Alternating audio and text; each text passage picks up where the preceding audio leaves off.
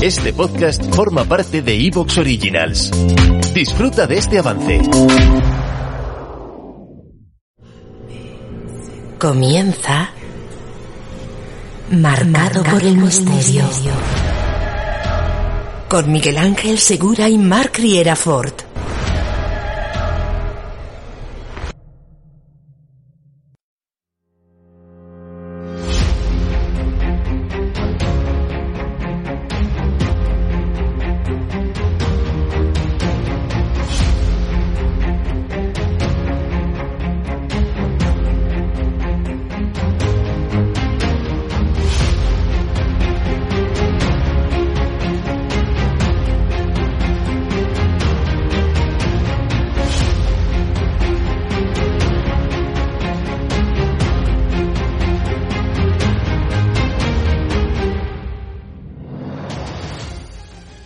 Días amigos del misterio, bienvenidos un día más a Marcado por el Misterio, un programa realizado por Miguel Ángel Segura y Marc Rivera, que nos está hablando.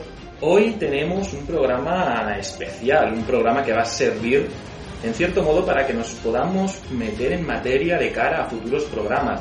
Vamos a hablar nada más y nada menos de experiencias paranormales que ha tenido aquí mi compañero y amigo Miguel Ángel Segura vamos a intentar pues, que nos cuente los secretos, las experiencias que ha vivido durante mm, prácticamente desde que empezó eh, a investigar el tema de los fenómenos paranormales. Pero antes de meternos de lleno en, en, la materia que hoy nos ocupa, recuerda que puedes escuchar este programa gracias a nuestro querido patrocinador. Este programa está patrocinado por Tarot Alicia Galván, tu gabinete de confianza. Puedes hacer tus consultas al teléfono 922 67 93 61 o visitando su página web aliciagalvan.com. Repetimos el número de teléfono 922 67 93 61 o la página web aliciagalvan.com. En la descripción de este programa tienes reseñado el número de teléfono y la página web para que puedas acceder a ellos en cualquier momento. Ahora sí, empezamos con el programa.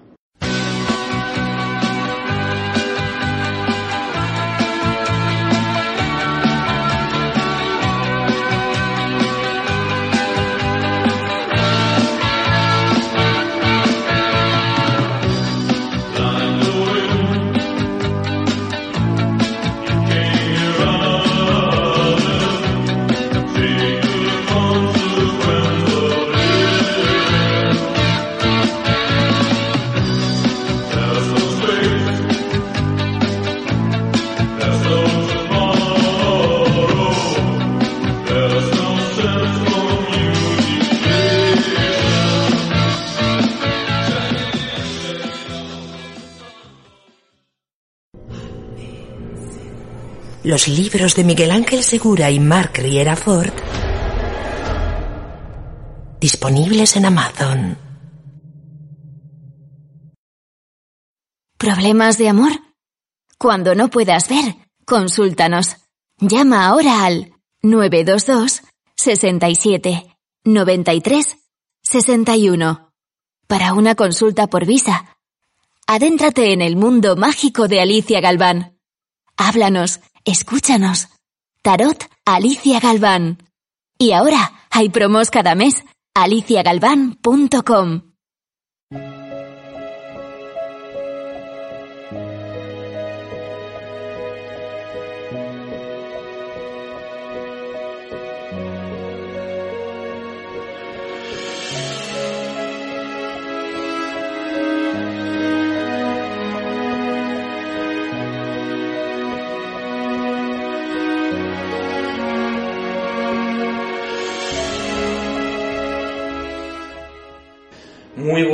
eh, Miguel Ángel, ¿cómo estamos? Hola Mar, muy bien, pues encantado de estar otra vez aquí con los amigos y las amigas que nos escuchan y preparado para hablar de misterios, de fenómenos paranormales y contar pues eh, algunas de mis experiencias más impactantes, que eso gusta mucho.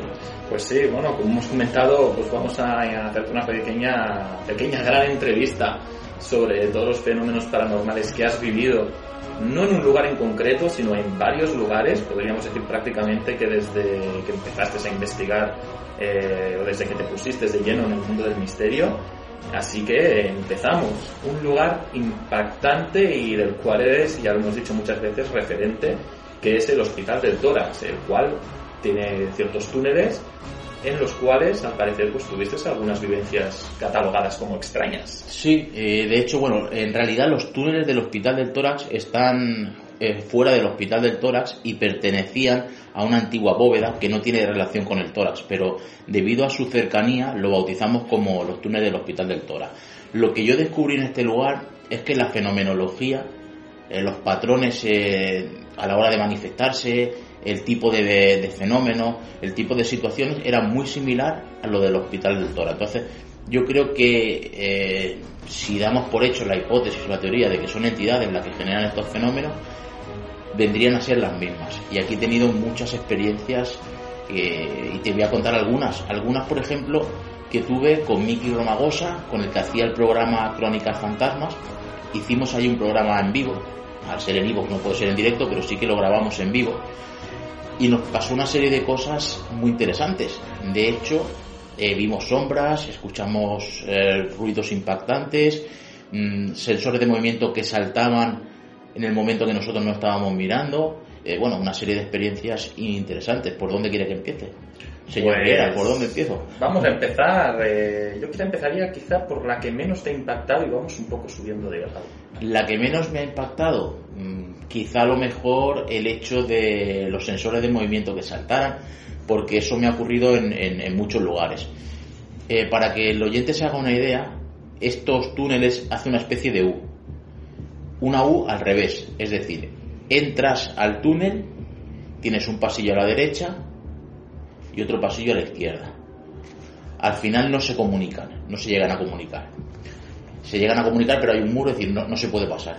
Entonces, eh, lo que nos ocurrió fue que en el pasillo de la izquierda dejamos un detector de movimiento eh, colocado allí, allí lógicamente no había nadie, pues estábamos nosotros, son unos túneles pequeñitos, nos fuimos al otro lado, estábamos por allí grabando y en un momento determinado salta el sensor de movimiento. Dijimos, ostras, que no hay nadie, ¿qué ha sido eso? Eh, fuimos allí, experimentamos, experimentamos en el lugar donde, saltaba donde había saltado el sensor de movimiento, pero no pasaba nada, el sensor no saltaba. Nos desplazamos nuevamente al otro, al otro lado del túnel y el sensor vuelve a saltar. Incluso llegamos a cambiar el sensor de zona, lo pasamos a la otra zona, nos fuimos nosotros a la otra y el sensor saltaba. Cada vez que nosotros no estábamos en, él, en un lugar determinado, ya pues en el pasillo de la izquierda o de la derecha, el sensor saltaba. Siempre. ¿Esto habéis podido hablar con, con alguien, quizá que os explique a nivel eh, racional, qué le puede pasar a un sensor de movimiento para que esto pase? La única explicación que me han dado es que incluso puede ser que estés fumando y del humo del tabaco salte, pero yo he probado a fumar delante del sensor y nunca me ha saltado. Eh, no lo sé. Eh, también estuvimos tiempo después con ese mismo sensor en un cementerio, en la puerta del cementerio, que no, llega, no llegamos a entrar, de San Llorén Sabay, y el sensor también nos pitaba. Pero te vas a otro lugar y funciona perfectamente. Lo pruebas en casa, porque claro, cuando te encuentras con esto, lo primero que piensas, ¿y si está defectuoso? ¿Y si se ha estropeado? O lo que sea. Pero lo llevas a casa y lo pruebas en casa y te va perfectamente, dices, tiene que ser algo del lugar. No sé, eh, la humedad puede hacer saltar un sensor de movimiento, porque a lo mejor puede ser que incluso la misma humedad pueda hacer saltar o el polvo que hay por allí, no lo sé. Pero lo, curioso es que te salte cuando tú no estás.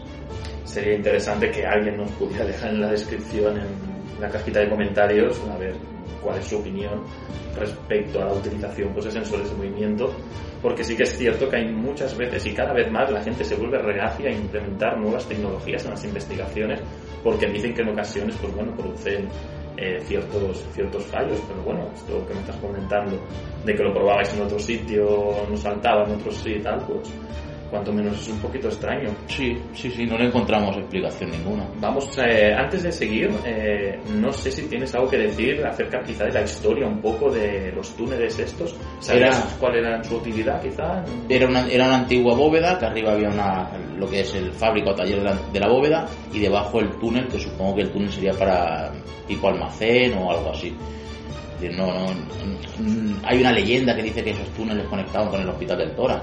La famosa leyenda de que iban al antiguo cementerio de Tarrasa y que por ahí pasaban, pero los túneles tienen 6 o 7 metros de largo, es decir, no. Es cierto que hay, había, hay como una, una especie de, de agujeros hechos, de huecos hechos que dan a la zona del campo por donde se sube al hospital del Tora, pero no hay ningún pasadizo de al campo, es decir, no, no, no, a priori no hay nada raro ni extraño con estos túneles. Sin embargo, la fenomenología que nos encontramos allí es, y psicofonías se captaban muchas también. Ahora que hablas de psicofonías, pues vamos a intentar a aumentar un poquito el grado. ¿Alguna otra experiencia que hayas tenido en estos túneles que sí que te haya dejado sorprendido, que te haya quitado el sueño? Llegarme a quitar el sueño no, porque cuando llevas mucho tiempo investigando, lo que sucede cuando vives un fenómeno paranormal es, por lo menos en mi caso, es que sientes alegría, emoción, eh, adrenalina, porque estás buscando una prueba, una evidencia de que existe algo más. Entonces, cuando te encuentras con un fenómeno de esto, que a lo mejor luego puede tener explicación, pero en ese momento tú vibras de alegría. Entonces, quitarme el sueño, ¿no? Pero es curioso que tanto Miki como yo, en momentos diferentes, vimos como una sombra blanca que se desplazaba al final de uno de los túneles. Primero en el de la izquierda y luego en el de la derecha y era como una especie de no sé cómo decir es que es que es, es, es, lo típico que se dice que se ve una persona como si llevara capucha como si llevara un, una especie de monje o algo así pero ¿Te está gustando lo que escuchas? Este podcast forma parte de Evox Originals y puedes escucharlo completo y gratis desde la aplicación de Evox. Instálala desde tu store y suscríbete a él para no perderte ningún episodio.